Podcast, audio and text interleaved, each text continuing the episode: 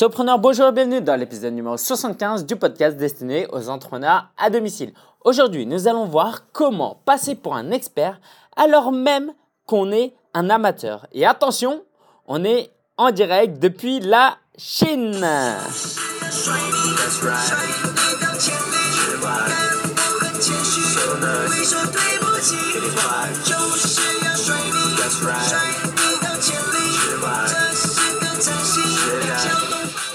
Alors, ce qui est bien ici, c'est que dans les magasins, ils mettent des grosses enceintes à l'extérieur pour attirer des clients. Du coup, pas besoin d'aller sur iTunes pour piquer de la musique.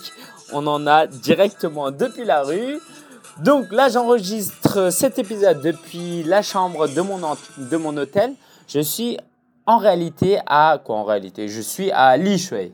C'est Li Shui, voilà, bref, c'est dans la région du Zhejiang où il y a beaucoup de gens qui si tu si es un peu à Paris vers Belleville voilà c'est des gens de là-bas. Et euh, donc c'est une petite ville de, de Chine. Euh, je sais pas je pense qu'il y a moins d'un million d'habitants. Et c'est la ville où euh, où j'ai passé un an de ma vie quand j'avais 6 ans. C'est là que j'ai appris le chinois. Et ou quand je suis rentré en fait en, France après cette année en, Chine, je parlais même plus français, donc euh, j'ai dû réapprendre à parler euh, le français. Donc voilà, c'est une ville qui me tient euh, vachement à cœur parce que c'est la ville natale aussi de de ma mère et c'est aussi là où est où il y a les cendres, le tombeau de ma mère et de mon père. Parce que je suis venu cette fois parce que alors si tu suis un peu l'actualité quoi le podcast depuis un certain temps, tu sauras que mon père est décédé en avril 2013. Et donc là, je suis venu apporter ses cendres pour faire les funérailles ici et pour déposer ses cendres dans son tombeau. Et donc, je suis venu pour euh, passer un temps ici avec euh, la famille notamment et pour euh, travailler aussi un peu parce que j'ai un peu de temps pour travailler. C'est génial. Et au niveau du son, normalement, c'est pas exactement le même son que tu as d'habitude parce que j'enregistre depuis, depuis mon euh, iPhone avec euh, un très bon matériel, mais bon, euh, j'enregistre quand même depuis mon iPhone. Et puis, s'il y a du bruit, s'il y a des klaxons, c'est normal parce que on est en Chine. Allez, c'est parti. Aujourd'hui, nous allons voir donc comment passer pour un expert alors même qu'on est un amateur. Je tiens à préciser qu'il ne s'agit pas ici de tromper des gens, de manipuler les gens. Il s'agit vraiment de passer pour, euh, pour être valorisé vraiment, pour que notre perception soit vue à notre juste valeur. Voilà. Parce que souvent, quand on est débutant, quand on est amateur, on n'est pas à l'aise et on a une certaine humilité, une certaine modestie. On fait aussi des erreurs qui fait que non seulement on n'est pas un expert, mais on passe pour encore moins bon que ce qu'on est. OK? Et au sujet de l'expertise, si tu suis ce que je fais depuis un moment, tu sauras que l'expertise, c'est une expertise relative qu'on te demande sur le web, surtout aujourd'hui. Pourquoi? Parce que on ne demande pas un prix Nobel de faire des podcasts, d'écrire des articles, de faire un blog. On demande simplement à ce que quelqu'un soit assez bon pour enseigner à des débutants. Donc toi, si, si admettons tu fais de la danse hip-hop depuis 3-4 euh, ans, eh ben, tu peux faire des vidéos et enseigner à des débutants. tu peux même jouer de la guitare depuis seulement un an et enseigner des choses très simples à des débutants. C'est vraiment possible. Donc quand je parle d'expertise, il s'agit de ce type d'expertise, l'expertise relative et non une expertise absolue. Alors, pourquoi c'est si important de travailler son expertise, de travailler cette, cette perception qu'on a auprès des autres Parce que nos clients potentiels, nos prospects, vont acheter, vont baser leur décision d'achat non pas sur la qualité de ton produit, parce qu'en réalité, si tu vends un produit digital, le produit, avant de l'acheter, on ne sait pas vraiment à quoi il ressemble, mais ils vont baser leur achat sur la perception qu'ils ont du vendeur. Si tu as déjà acheté des produits, réfléchis et vois qu'est-ce qui t'a poussé à faire certains achats. D'accord? Il y a même des gens qui achètent des, certaines formations à 2000 euros parce que c'est très bien présenté. Et le fait de bien présenter la chose passe, fait passer la personne pour un expert, euh, pour, pour la personne pour une experte et engendre une volonté d'achat parce que nos décisions d'achat, la grande majorité du temps, sont faites par euh, des choix, par, euh, pour des raisons émotionnelles et non pour des raisons rationnelles pures. Voilà. Donc, c'est vraiment important de travailler cet aspect-là, notre expertise, notre, la perception qu'on donne aux autres à travers notre activité pour ne pas justement se sous-évaluer. OK? C'est parti. Alors, ce qu'on va faire, c'est qu'on va voir 12, 12 euh, points qui vont nous aider à passer pour vraiment un expert.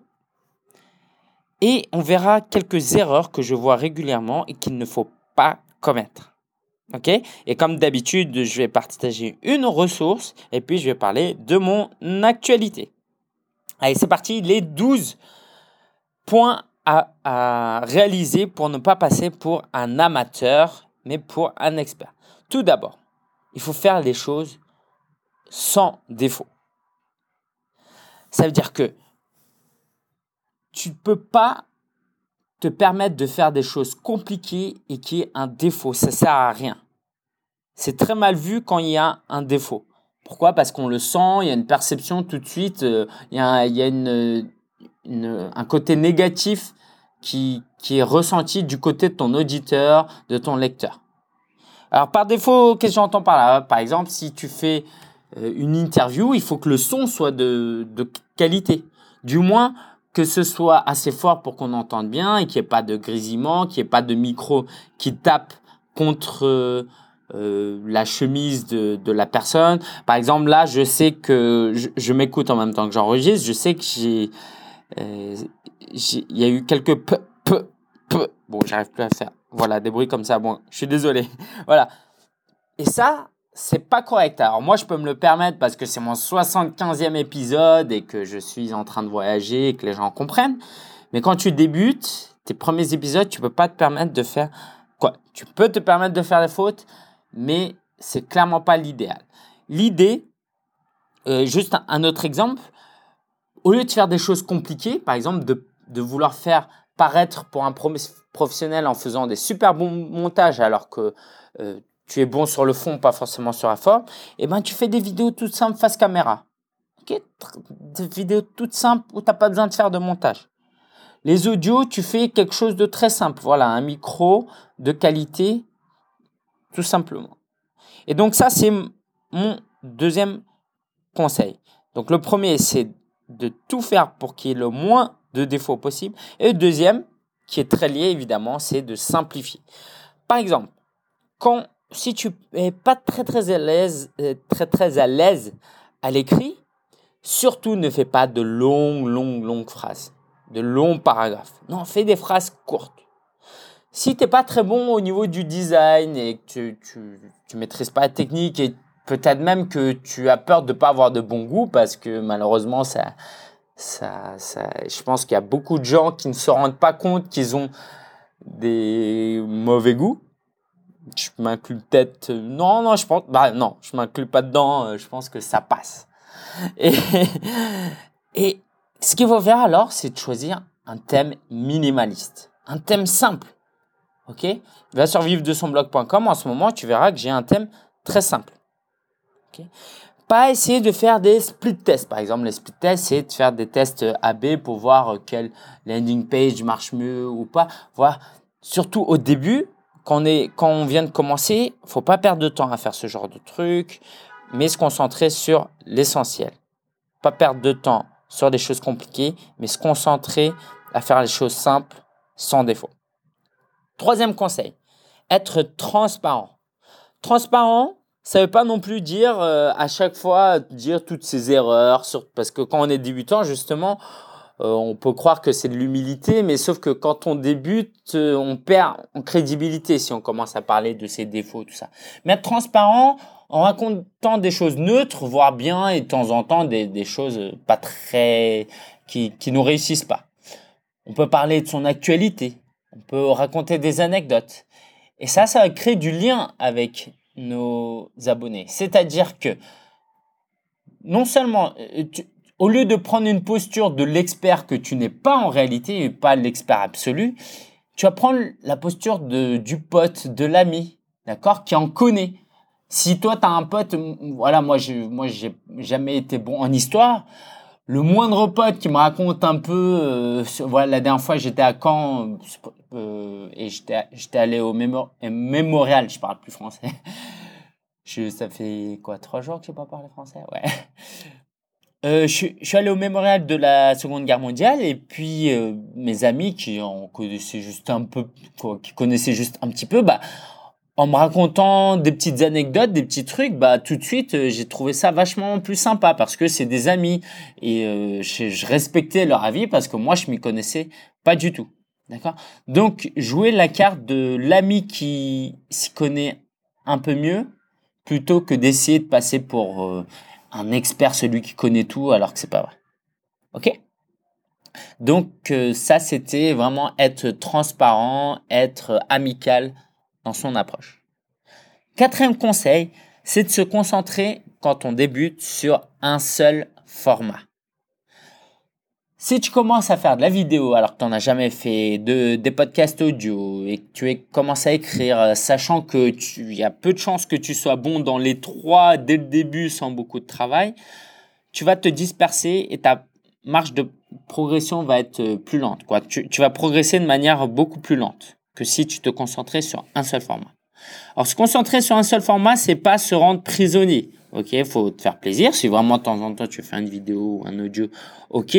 Mais faut pas que tu te dises ah il faut que je fasse de l'audio et que je fasse une vidéo et que tu passes 10 heures à faire une petite vidéo alors que c'est pas vraiment ce que tu aimes. Tu voulais juste tester. Non, concentre-toi sur un format.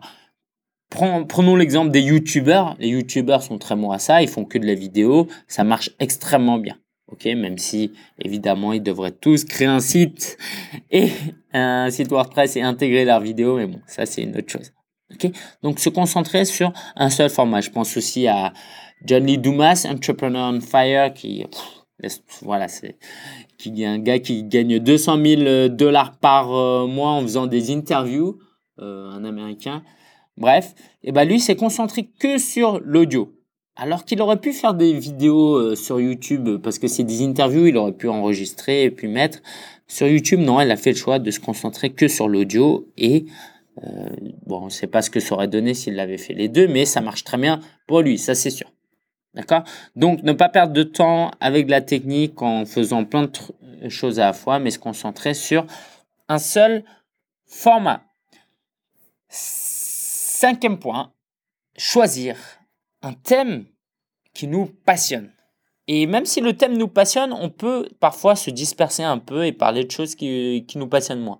Et dans le thème, disons que tu aimes le développement personnel, il y a beaucoup de choses, bah, concentre-toi sur ce qui te passionne vraiment. Pourquoi? Parce que déjà, quand tu vas travailler, en tant que débutant, tu vas peut-être avoir très peu de temps euh, et tu vas progresser assez lentement. Donc, ce qu'il faut que tu fasses, c'est d'être et ce qu'il faut faire, c'est qu'il faut tout faire pour être efficace et productif. Et tu n'es jamais aussi productif que quand tu es passionné par un sujet.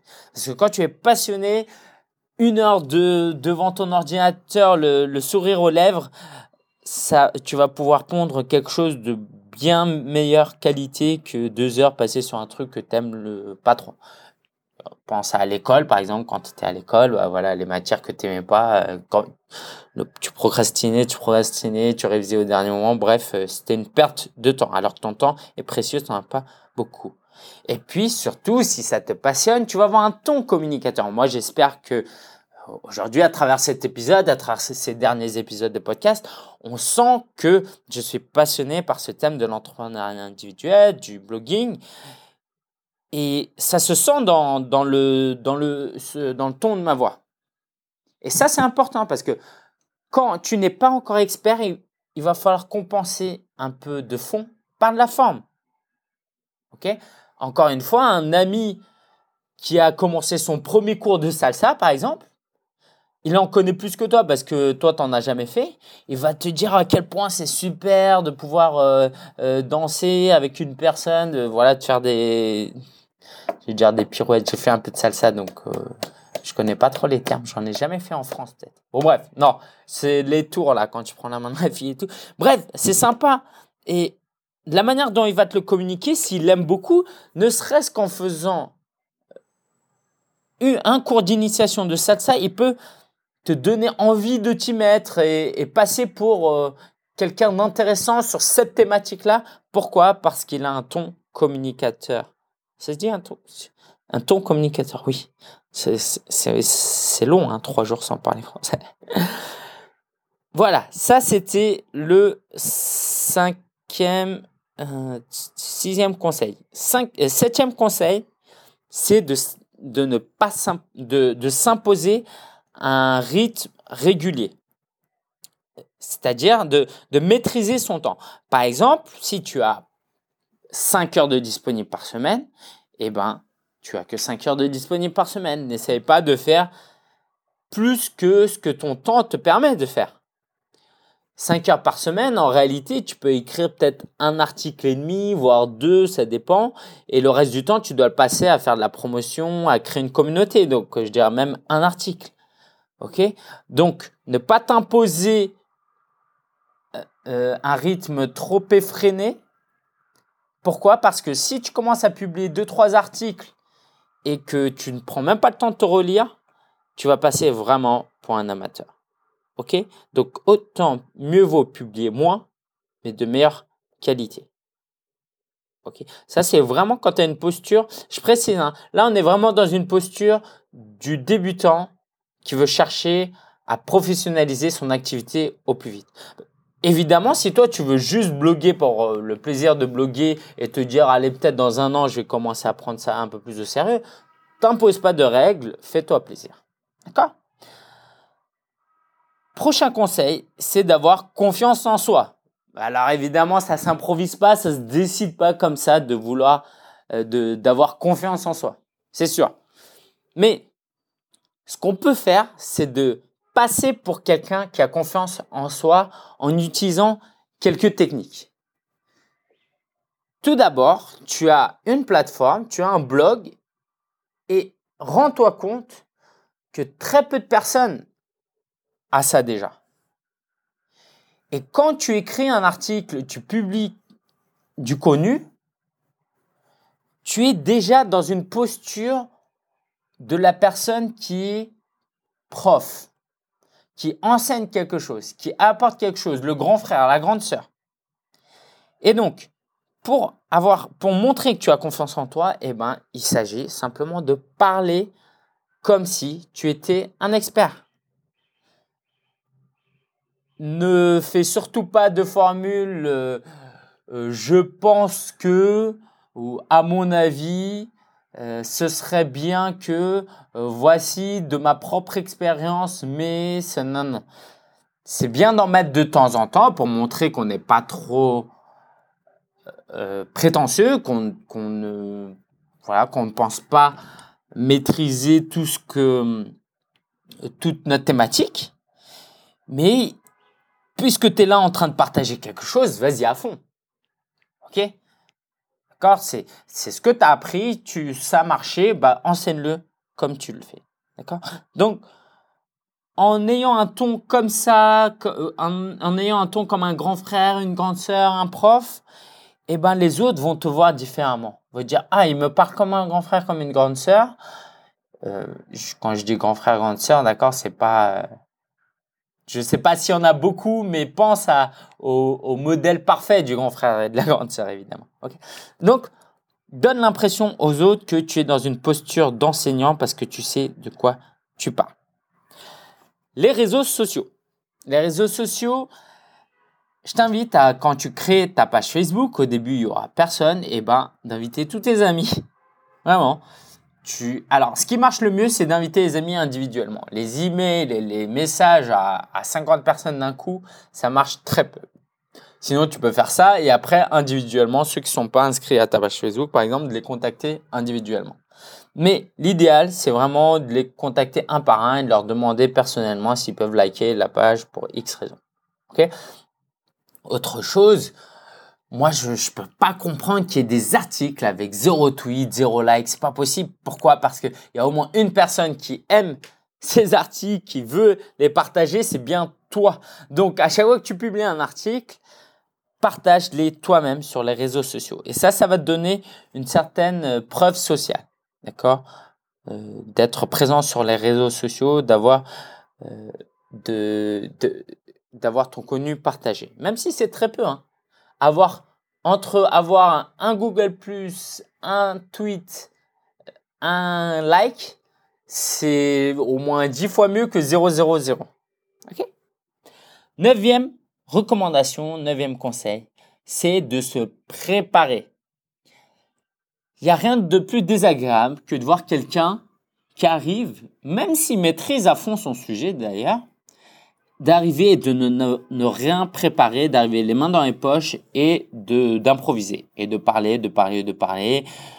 Des choses qui peuvent être dites en 5 minutes, il va, la personne va prendre 7-8 minutes. Euh, en, ce qui peut être dit en deux phrases, il va prendre trois phrases. Bref, ça se sent quand tu improvises. Quand tu prépares bien ton travail, tu montres du respect envers ton auditeur ton lecteur, ton lectorat, voilà. Pourquoi? Parce que les gens valorisent, oh, ils peuvent être un petit peu sceptiques, par rapport à ton contenu, mais ils vont se dire ah il a bien bossé quand même, et ça c'est agréable. Ah il est vraiment, il a vraiment de la volonté, il est vraiment motivé, euh, il a pris, il a été très attentionné. Bref, les gens respectent ça. D'accord? Donc si tu es débutant et que tu veux et que tu fais, je sais pas, ton premier webinaire, euh, un podcast audio comme je suis en train de le faire, montre que tu as préparé les choses, sinon ça va être, euh, voilà, ça, euh, regarde, imagine, pense à l'introduction de cet épisode. Tu vois le petit clip que j'ai mis d'une superbe chanson chinoise, et eh ben ça, ça montre que j'ai préparé en amont ce podcast. J'ai pas pris le micro et je me suis lancé blablabla. Euh, bla, bla, Non, j'ai pris le temps d'aller enregistrer quelque chose. Je me suis dit que je vais le mettre en, en introduction, bref, etc. Ok? Donc ça, c'est vraiment important de montrer que tu as préparé, que tu as travaillé en amont. Onzième conseil, se rendre disponible. Ça, ça peut faire toute la différence aussi. Entre un expert qui est pas disponible et un semi-expert qui est disponible, bah, souvent le semi-expert peut être beaucoup, euh, on a plus envie d'aborder le, semi-expert que tu es peut-être. Ok? Parce que, euh, euh, non, faut, faut savoir quelque chose, c'est que quand tu, es tu te rends disponible et que tu crées de l'interaction, c'est là aussi que tu vas réaliser le plus de ventes. Moi, la plupart de mes clients, quels que soient mes produits, au moins 50% de ces clients, c'est des gens avec qui j'ai déjà, déjà eu une interaction en amont. Donc ça, c'est vraiment très très important, te rendre disponible. Te rendre, euh, te rendre disponible. Voilà. Donc ça peut être à travers les commentaires, inviter les gens à laisser des commentaires et à y répondre. Et par email. Ouais, moi je comprends pas aujourd'hui euh, qu'on ne laisse pas son email euh, sur sa page à propos. Alors, alors si c'est par peur de, de, se faire spammer, tu peux mettre les, les arrobases, tu peux mettre les entre crochets ads, des trucs comme ça. Mais que de pouvoir être contacté via un formulaire, euh, je trouve ça assez désagréable. Donc, peut-être que plus tard, quand tu auras trop de personnes qui te contacteront, tu pourras le faire. Mais au début, n'hésite pas à laisser ton email. T'inquiète pas, tu vas pas te faire euh, spammer, sauf si tu utilises euh, Yahoo ou Hotmail. Bref, dernier, deuxième et dernier conseil, c'est de faire référence à d'autres experts. Je m'explique. Quand tu publies du contenu sur une thématique et que tu as d'autres experts qui ont parlé de cette thématique, n'aie pas peur de faire des liens vers eux. Tu peux penser que tu es en train de leur faire de la publicité gratuite, c'est en partie vrai, ok. Tu peux même perdre des prospects potentiels de cette manière, mais les gains sont tellement supérieurs. Déjà, tu as créé du relationnel avec l'autre auteur, mais bon, là n'est pas la question, mais surtout par rapport à ton lectorat, ils vont se dire ah mais il s'y connaît. Il s'y connaît parce qu'il suit les mêmes experts que moi je suis et euh, il euh, il suit même des experts que je ne connaissais pas et c'est et s'il les connaît ça veut dire qu'il a déjà euh, il consulte le le contenu d'autres experts. Donc voilà, c'est quelqu'un qui qui est pas nouveau dans le truc, qui qui et, surtout voilà, si tu donnes l'impression que tu faut pas que tu présentes les autres experts comme étant des grands experts, des grands Manitou, mais vraiment que tu présentes comme oh regarde euh, le blog d'un de, mes potes. Voilà. C'est pas ça qu'il faut écrire, hein, mais c'est dans cette idée là de regarde ah tiens euh, ah tiens euh, ça me fait penser à l'article de Intel. OK Voilà. C'était les 12 conseils pour passer pour un expert quand on est débutant et voici les quelques erreurs que je vois régulièrement et qu'il ne faut pas réaliser. Qu'il ne faut pas faire. Première, que tout soit gratuit et facile d'accès. Tout au connu soit gratuit et facile d'accès. Pourquoi? Parce que tu vas habituer ton lectorat à consulter que du gratuit et des choses qui sont faciles d'accès. Ils vont venir vers toi pour du connu, mais ils vont jamais acheter auprès de toi. Pour y remédier, c'est simple, mais quelques bannières d'affiliation, même si vraiment pour la forme, hein, mais en qu'une. D'accord euh, Si tu veux pas gagner de l'argent, va des bannières ou de les publicités, c'est pas grave. Mais en juste une, comme ça, pour que les gens s'habituent à un petit peu de publicité sur ton site. Ou par exemple, quand tu crées un e-book, surtout ne l'offre pas comme ça, mais échange-le contre un email. Ça leur montrera que ça a une certaine valeur, que c'est pas accessible par tout le monde, mais que c'est accessible uniquement par euh, les, des VIP qui ont pris le, soin de s'inscrire à ta newsletter. Donc ça, même en tant que débutant, que tu offres ce, ce type d'options, de, possibilités, ça va te placer à un niveau de perception bien plus élevé. Surtout, surtout, surtout pas s'excuser. C'est pas ne jamais s'excuser, mais ne pas avoir une attitude de je m'excuse, par exemple, quand tu commences ton article. Euh, si ça fait longtemps que tu n'as pas publié un article, n'écris surtout pas désolé de ne pas avoir euh, publié depuis longtemps. J'ai... Là, tu as passé trois phrases à expliquer le pourquoi, alors qu'il y en a, ils savent même pas, ils te connaissaient même pas, c'est la première fois qu'ils viennent et ils s'en, ils fichent. Euh, voilà, jamais te dire... te dire excusez-moi je je j'ai pas le temps d'approfondir cet article mais si vous avez des questions posez-les moi non voilà, c'était un article introductif d'initiation sur cette thématique, mais si vous voulez en savoir plus, n'hésitez pas à poser la question. Voilà, ne pas s'excuser, ok?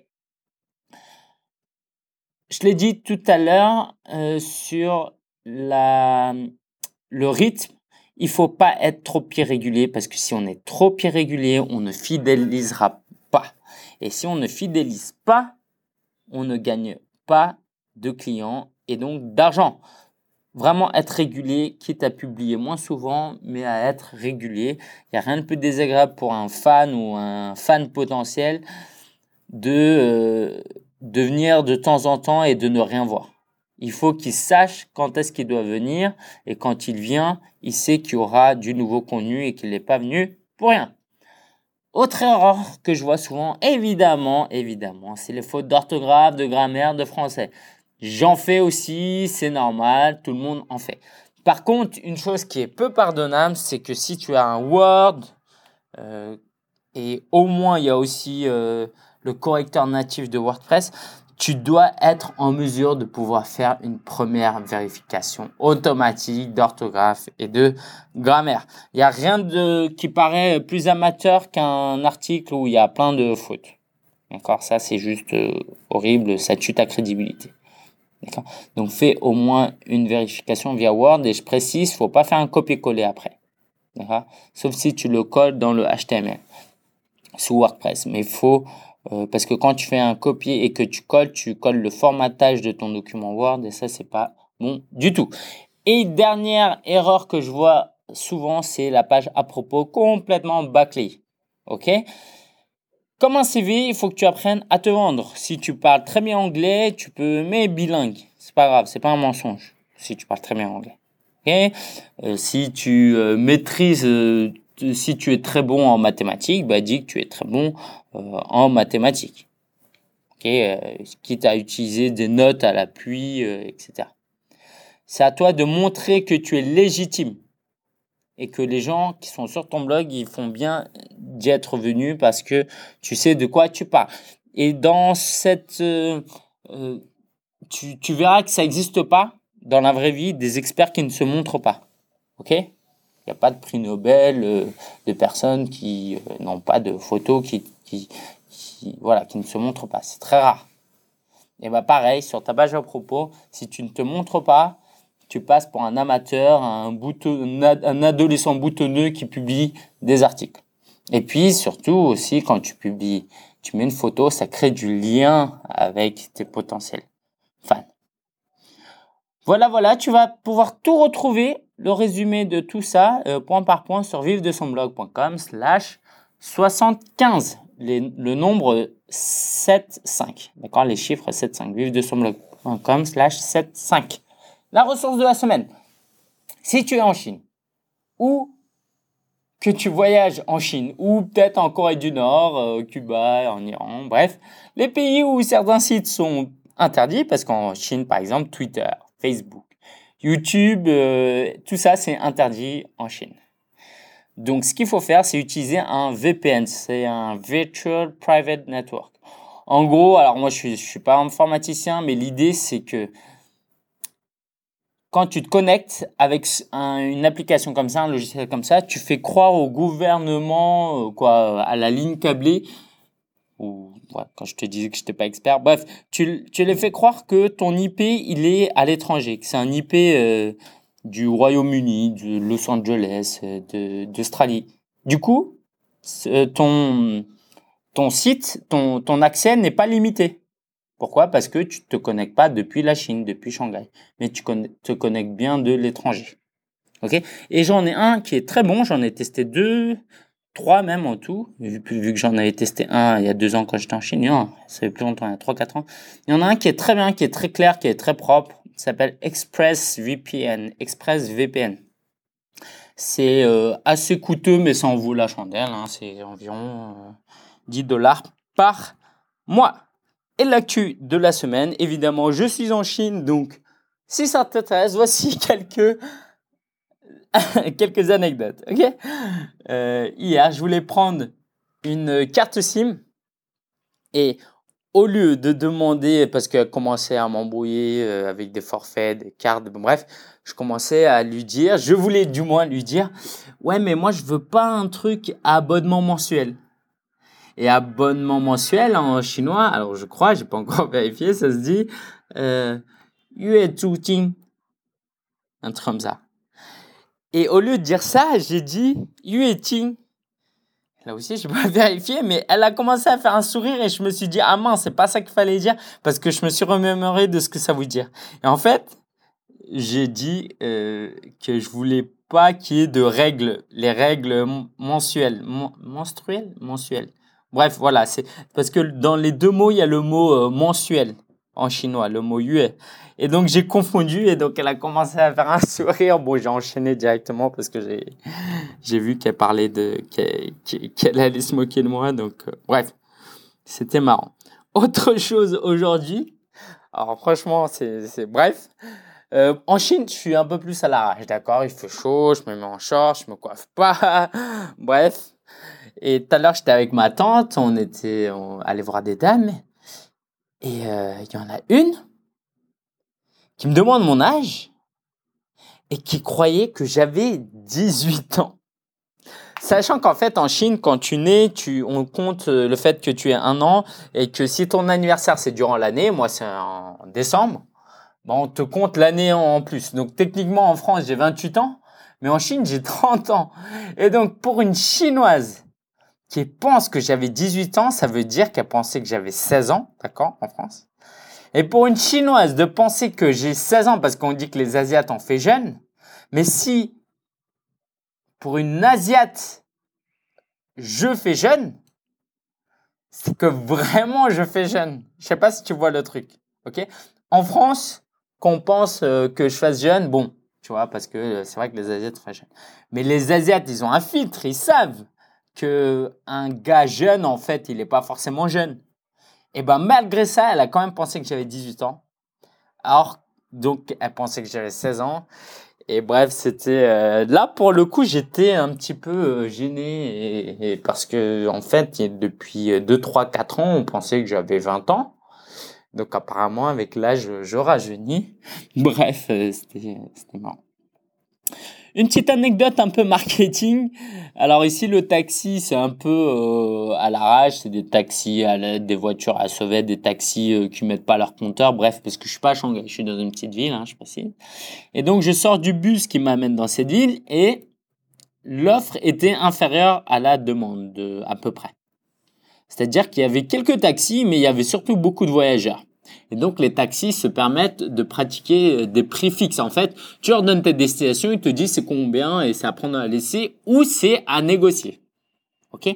Et dans le processus de négociation, c'est euh, j'annonce un tel prix pour que toi tu annonces un prix plus bas et qu'en fait, après, on se mette d'accord sur le prix que je voulais faire. Sauf qu'ils nous ont vus, ils nous ont cramé, moi avec mon maillot de l'équipe de France, qu'on était étrangers. Ok, moi pendant que j'étais en Chine il y a trois ans, je m'étais entraîné à ça, mais j'avais oublié un peu les prix et tout, et puis j'étais un peu intimidé. Ça faisait longtemps. Bref, le gars m'annonce 30 yuan, ce qui revient à 3 euros, 50, 4 euros pour une toute petite course, pour une course qui même en France aurait peut-être coûté que 5 euros.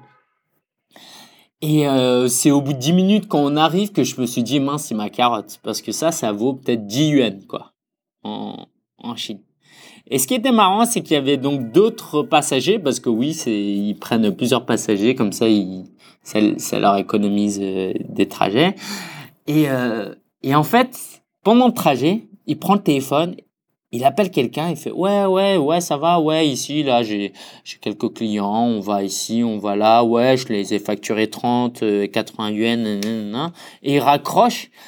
Et c'est là je me suis dit c'est archi louche c'est une discussion où il y a pratiquement que lui qui parle. Je vois pas à qui il peut parler pour euh, parler du tarif qui qui donne. Et puis certainement que l'autre personne au bout du fil, à moins que ce soit un touriste aussi. Euh, je, je vois pas qu'est-ce qu'il ferait euh, au téléphone avec un touriste. Et ben la personne, elle n'a pas été choquée par ce prix de 30 et 80. J'ai trouvé ça vraiment bizarre. Ok? Et en fait, en réalité, c'était non pas euh, alors je crois qu'on a frappé à n'importe Non, non, on n'a pas frappé à n'importe. Bref, et en fait, le gars, ce qu'il faisait, c'est qu'il nous rassurait sur notre achat, sur notre prix, après qu'on soit mis d'accord au cas où on voulait négocier entre temps, et aussi pour nous faire euh, sentir que on s'était pas fait arnaquer. Et j'ai trouvé ça intéressant comme processus de marketing. Euh, je sais pas comment tu dois t'inspirer de ça, mais en tout cas, ça marche si c'est bien fait. D'accord? Donc, rassurer ton lecteur, euh, ton client, en lui faisant vraiment comprendre que son achat était euh, valait le coup. Par exemple, en offrant un petit bonus surprise que tu n'avais pas annoncé. Voilà, voilà, au niveau marketing, il y a énormément de choses à apprendre ici parce que c'est vraiment, vraiment euh, un autre monde. J'espère que tu as aimé cet épisode et la semaine prochaine, je serai à Taïwan. Et bon, je, ça me fait mal au cœur de dire ça parce qu'ici c'est ma ville natale, mais je préfère Taïwan parce que c'est ouais, un peu plus développé. Ça me saoule de dire ça parce que je me suis habitué à un confort où euh, que c'est un peu plus à l'arrache, euh, ça me plaît pas trop et voilà, c'est à force de vivre en Occident, bref. Je vais pas me plaindre non plus, c'est ridicule, mais euh, bon, je, je vais être à Taipei. Si tu n'as jamais découvert Taipei, euh, je vais en reparler euh, parce que j'étais déjà allé l'année dernière.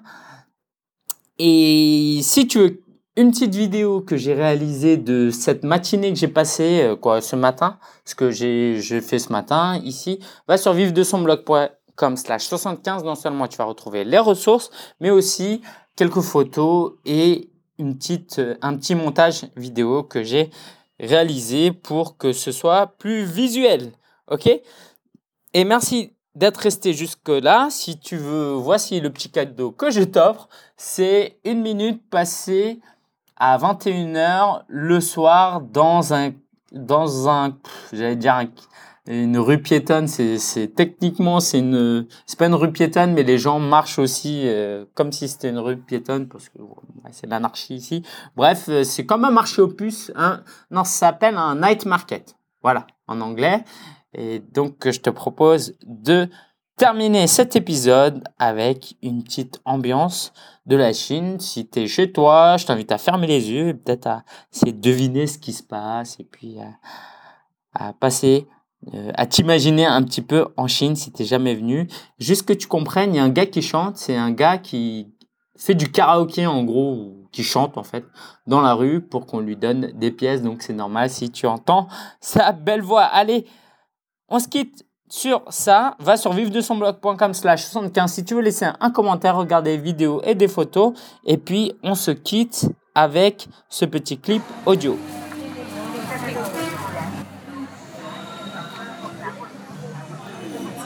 我是我是小陈老婆我买的，